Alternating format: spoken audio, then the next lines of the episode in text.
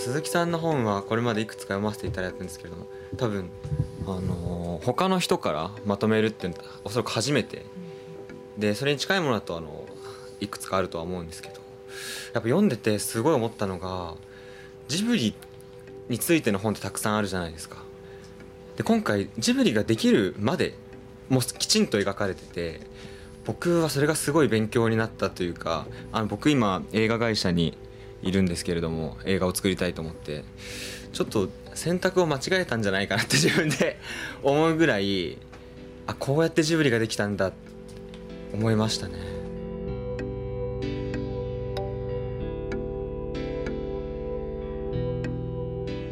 鈴木敏夫のジブリ汗まみれ今週は明日21日に角川より出版される長塚明子編集「オールアバウト敏夫鈴木」についてお送りします。商業的な成功と作品の質の高さを両立させスタジオの経営までになってきた鈴木さんの幅広い活動は映画業界にとどまりません。普通のプロデューサーとは一味も二味も違うと言われるのは一体なぜなのか。鈴木さんの過去現在そして未来をめぐる全てを凝縮した一冊です。出演は角川の三村涼子さん東宝の今井正大さんスタジオジブリの高橋望さんです。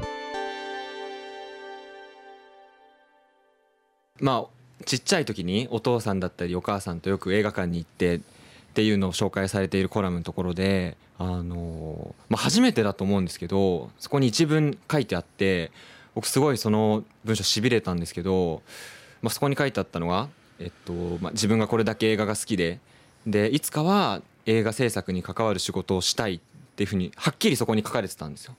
でこれまで結構鈴木さんの本も読んだりインタビュー聞いたりしててもあんまりそういうのはっきり出してこなかったやっぱり最初から映画を作りたかったのかなと僕はそこで初めてやっぱりそうなのかなって思ったんですけどそうなんですかねなんですかね。まあ書いてある通りなんだけれど。多分、うん、そういうことを自分で書いたのは初めてだよね。うん、うん、あそれはやっぱり本当のこと。とはいえぼうようとしてるけどね。そんな子供の時でしょ？だから本当にそれが実現できるかどうか分かんないけれどもしそんな職業に自分が身を置くことができたら、はい。はい、どっかで幸せだなっていうのがどっかに片隅にあったんだよね。多分ねあの就活の時も東映に。僕の就活の時はねあれなんだよねあのいわゆる、まあ、映画会社が、はい、もう日本映画がもう業界としてガタガタで、うん、そうするともうどこも募集してなくて。そんな中で東映っていう会社が不動産部かな、うん、そこでねあの募集をしてたんですよ。でそこへ行くとね映画の方行けるかなってちょっと思ったんだよね。俺で面接があってね。でいろいろ話したら「お前あの不動産なんか何もやる気ないんだよな」とかなんか言われてね。すぐバレちゃって、うん、そうなの。で「いや実を言うとそうなんですよ」っつって。だから正直に言ったんだよね。不動産部へ入れば同じ東映だしね、まあ、東映って映画作るだけじゃなくていろんな仕事をやってたわけですよ。うん、でそこへ行けばその道も開開けるかもしれない。うん、うん、でとにかくまあねもう人の募集ってのは一切してなくて。そしたらねあの面接でね実は東映本社とその不動産部って大体役員がダブってたんですよ。でそれも分かってきて。ほんでいろんな話してたらね君普通だったら映画の方に来た方がいいよなとかなんか言われてね、うん、そしたらねその役員の中の一人がね来るんなら来てもいいぞって言われたのよ。ただし生活の保障はできないと、うん、だから正式な社員は今取ってないから。ね。あのうまくやればね社員になれるかもしれないけれど保証はできないと、うん、それでもやるかって言われたんだよね、うん、断ったんですか？そうなんで？それだと安定しないなと思って。鈴木さんらしからの発言うん？いやそうなんだ。だってさななんか見見えるじゃん。うん。どうせ忙しいに決まってるしね、うん。でペイペイでしょ、そしたら使われるだけでさ、その若若さを。そしたらそんなことに自分を消耗するのがバカバカしいと思ったんだよね、うん。だからまあその時点で、まあ諦めるっていうのか鈴木さんは昔からその好きなことは仕事にすべきじゃないって言ってたじゃないですか。そう。その時はでも映画を仕事にしようと一瞬思ったんですね。そう。うん。うん、まあ実を言うとね、実相寺昭夫っていう映画監督がいて、うん。うんうんはでこの人もねあの、まあ、当時 ATG、アートシアターギルドっていうところで映画作ってて、うん。これでね新宿のアートシアター行ってまああれは沈黙かな？それを見た時にねなんとなくあの映画が気に入ってポスターが欲しくてで事務所行ってみたの、そしたらなんとそこにねあの実相寺さんがいらっしゃって。でいろいろ話してね、えうん、それで、まあ、後にね俺実相寺さんともっと喋ることになるんだけれど、あの君いろいろ喋ってるうちにね当然映画の感想聞かれるわけじゃない。ほん。でいろいろ喋ったら「君うちへ来ないか」って言われてね。ただその時にも思ったのはね、まあ、そこで喋ってよく分かったんだけれどこの人についていくと食えないかもしれないなっていう。そうですね。その辺のなんかリアリティが面白いですね。そう。俺リアリストなんですよ。それと別の東映とは別のところ。そうそうそうそう。そうすると、まあ、若い人ってさとかく、あのおじさんたちがさ使い捨てにするじゃん。ね、で東映の映画ってそういうのいっぱい描いてきたわけよ。いかにね若者たちがねおじさんたちのね被害者になるかって。ね、そうするとその一人になるの嫌だなと思ったの。でそれは実相寺さん的にも思ったし東映のその役員の人たちと会って喋っても同じことを感じたんですよ。あだからまあねえじゃあどうしようっていう。でまあなんかねあの当時ねまあなんていうのかないきなりそういう話しちゃうと業界誌っていうのがあって、いろんな業界の新聞の記者みたいなのもこういうのもいいかもしれないと思ってね。隙間としてはそういうところで自分が食っていけたらいいなって思ってる時にねなんかいろんな会社の募集が全部終わっちゃったにもかかわらず、その時に徳間書店が募集してて、これで受ける気になるんだよね、うん。そんないきさつですね。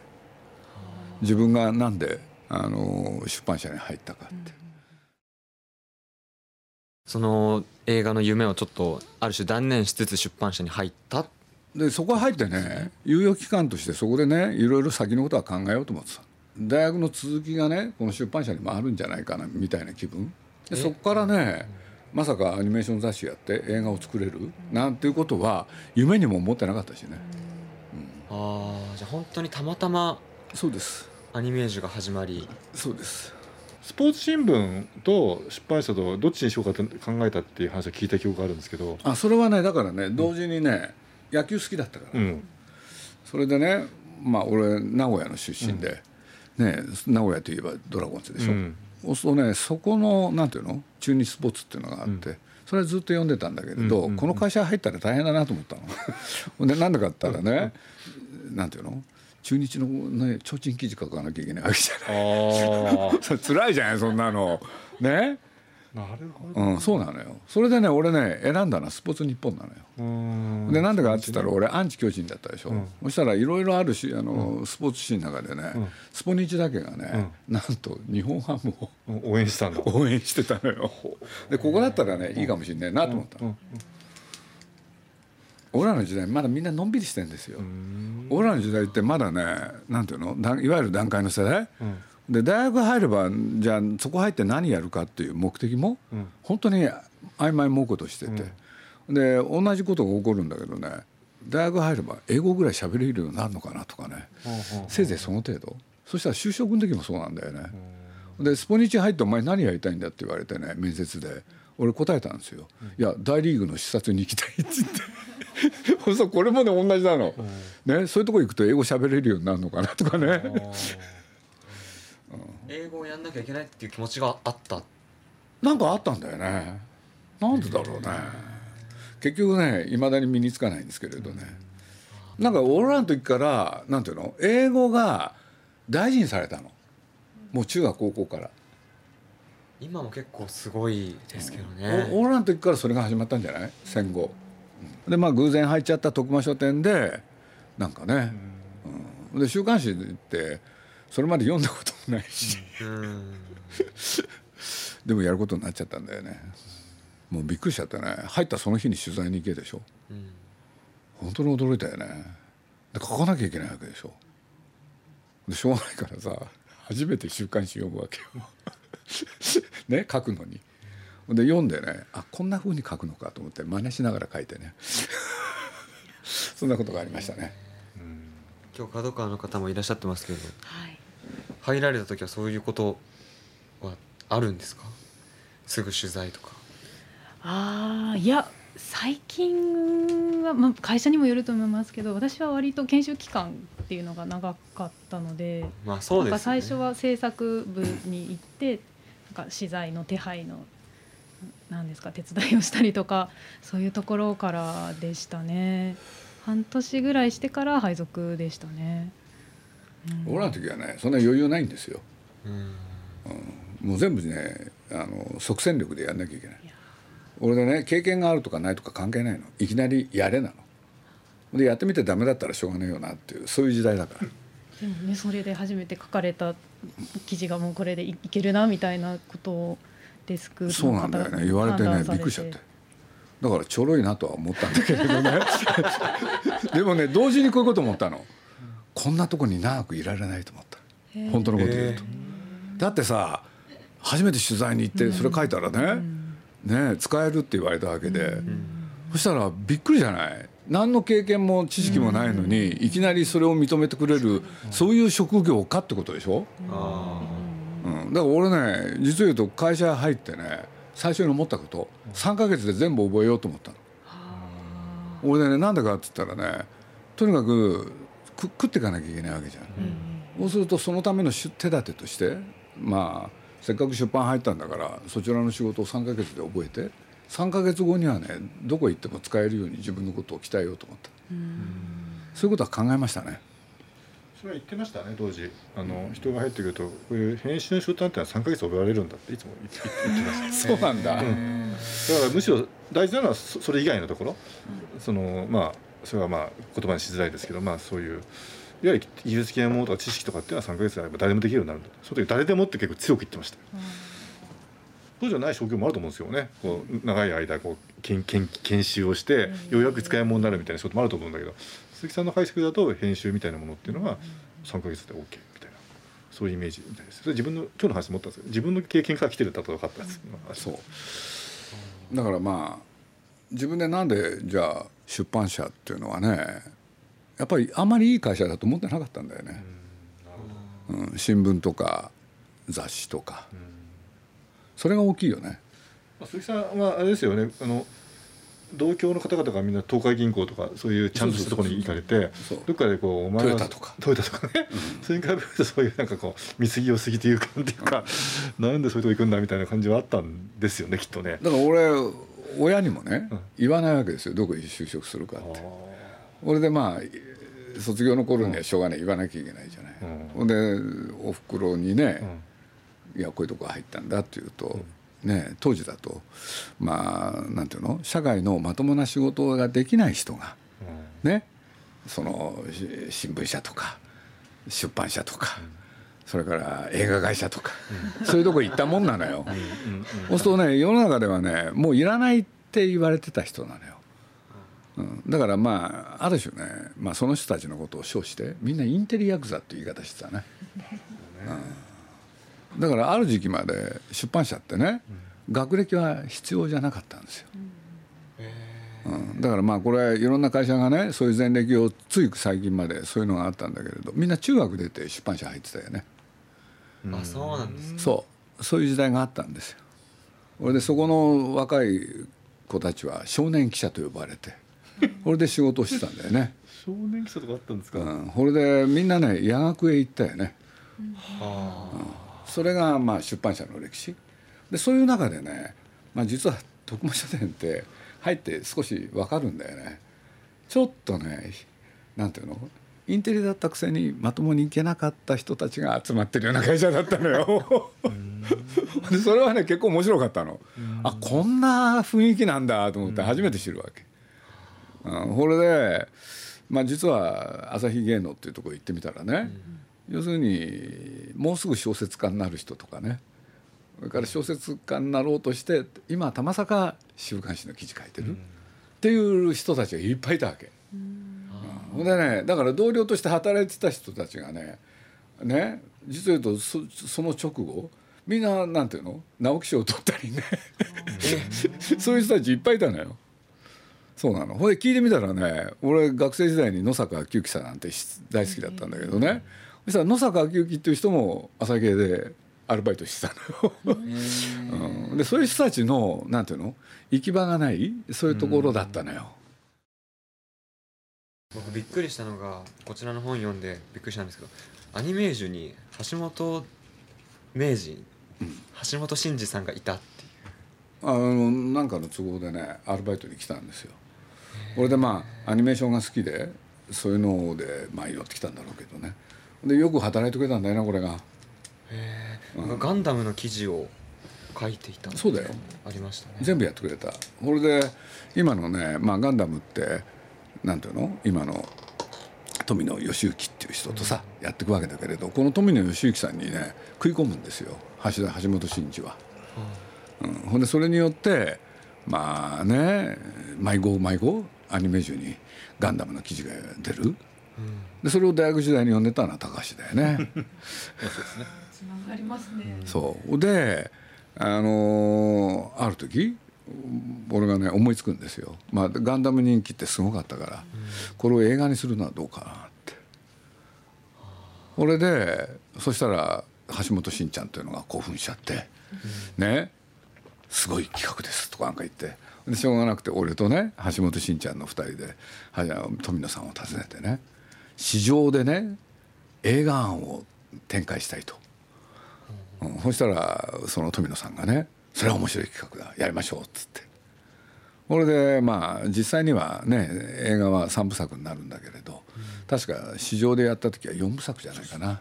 うんで実を言うと後に映画になるものの骨格をね雑誌でやったんですよ。それは面白かったですね。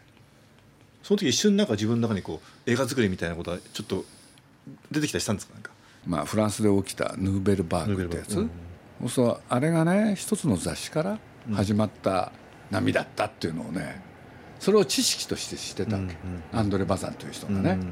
でまあその人はまあ今のさ、まあ、映画ファンだったら分かるゴダールとか、うんうん。ね、トリフォーとか、もうそういわゆる、えーそういう波を作った人たちが企画を発表したり、シナリオを発表したりする雑誌だったのよ。うん。そうするとそういうことと知識として知ってたことと、そのなんていうの？まあ自分がアニメーションの雑誌をやってみて、そういうこともこの雑誌でできるんだなっていうのを思うことがダブるんだよね。へえそういうことなのよ。でだとしたらアニメージュを？ねまあそれは表だっては言わなかったような気がするんだけれど、ねある企画をさ、発表するとか、それから漫画の形でそれをやるとか、読み物としてそれをやるとか、ね、でそういうことをやっていけば、この人たちが映画を作る機会が生まれる、なんてことは思ったんだよね。それでそれが、まあ、僕順番はね正確には覚えてないけれど、もしかしたらガンダムの映画ってその最初かもしれないのよ。だから横っちょの方からね、その映画に接近してったんですよ。だってまともにさ、映画会社の門叩いてそこへ入ったってさ新人って何にもできないじゃん。何もできない。はい。今身に染みて、はい。ね。感じております。はい。だけど横から行けばね なんとかなるかなってなんとなく思ってたのよ。それとプラスしたのが世の中の大きな動き。でまあこれはね実を言うとこの角川書店と徳間書店というとこもそうだったんだけどね。まあその徳間と角川が中心になってね。まあこれ言い出しっぺはね徳間書店の社長だった徳間公会でこの人がねまあ経営者としてまあなんていうのかな業界で有名だったんですよ。そうしたらねいろんな会社がね徳間社長のところへねうちの会社のねもうダメだから面倒見てくんないかって。いろんな会社が来たわけ、ほんでそれを次から次へと引き受けていくわけ。でどういうことかって言ったらね映画のねさっき東映って言ったけど大映っていう会社もあって、これがね潰れかかってたわけよ、そしたらそれをね再建を頼みたいって分かった俺がやってやるっつってね。でそうかと思うとねあのあるレコード会社が困ってたわけ。そしたらねよし俺が経営を引き受けようって。これで徳間グループがね単なる出版社から広がっていくんですよ。これで後でついつま合わせるわけ徳間公開は。でそれは何かって言ったらうーんって出版社っていうのは活字だと、そしたらね活字と音楽と映像って言ってこの3つを徳間の柱にしようかって。っていう時期とさっきのガンダムの映画案考えるとかそういうことがね全部ね重なってくるわけ。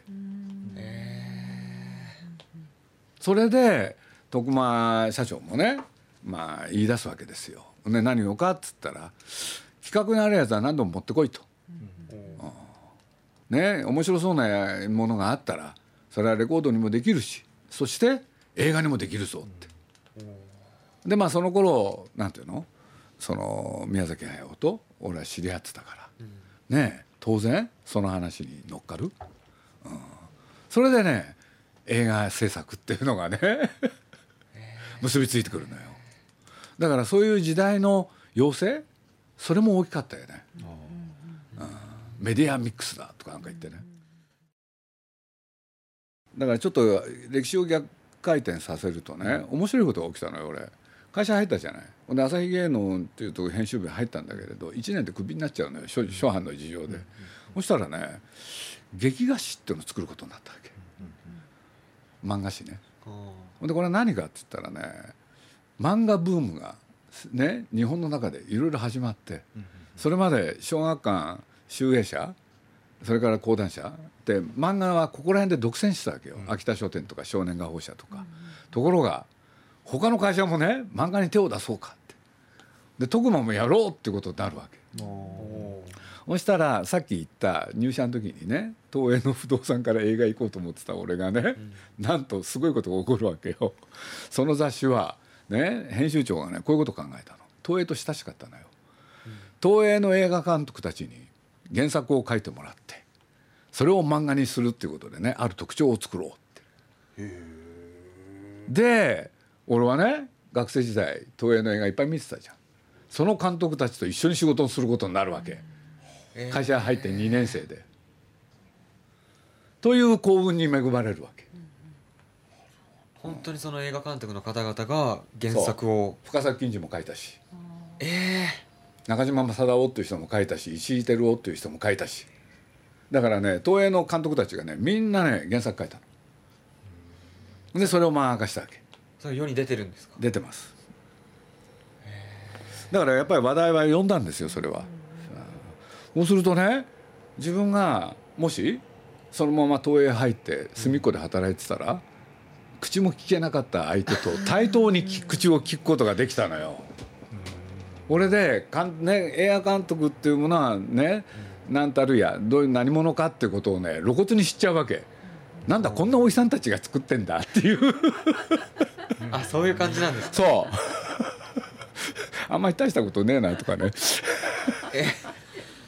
それとね また朝芸に戻ったりもするんだけれどやっぱりアニメージュが大きいよね、これで時代のそういううねりが来たって、そうするとねまあ徳間書店って実を言うとそれまでは東映に対して原作提供をやってきた会社なのよ、だからまあそれは詳しくはこの本にねもう書いてあるんだけれどナウシカを作ることになる、そしたらそれをさ徳間社長は東映でやろうかって、これで東映さんとさ五分と五分で、ね、仕事をすることになるっていうだから運命っていうのはまさに恐ろしいよね。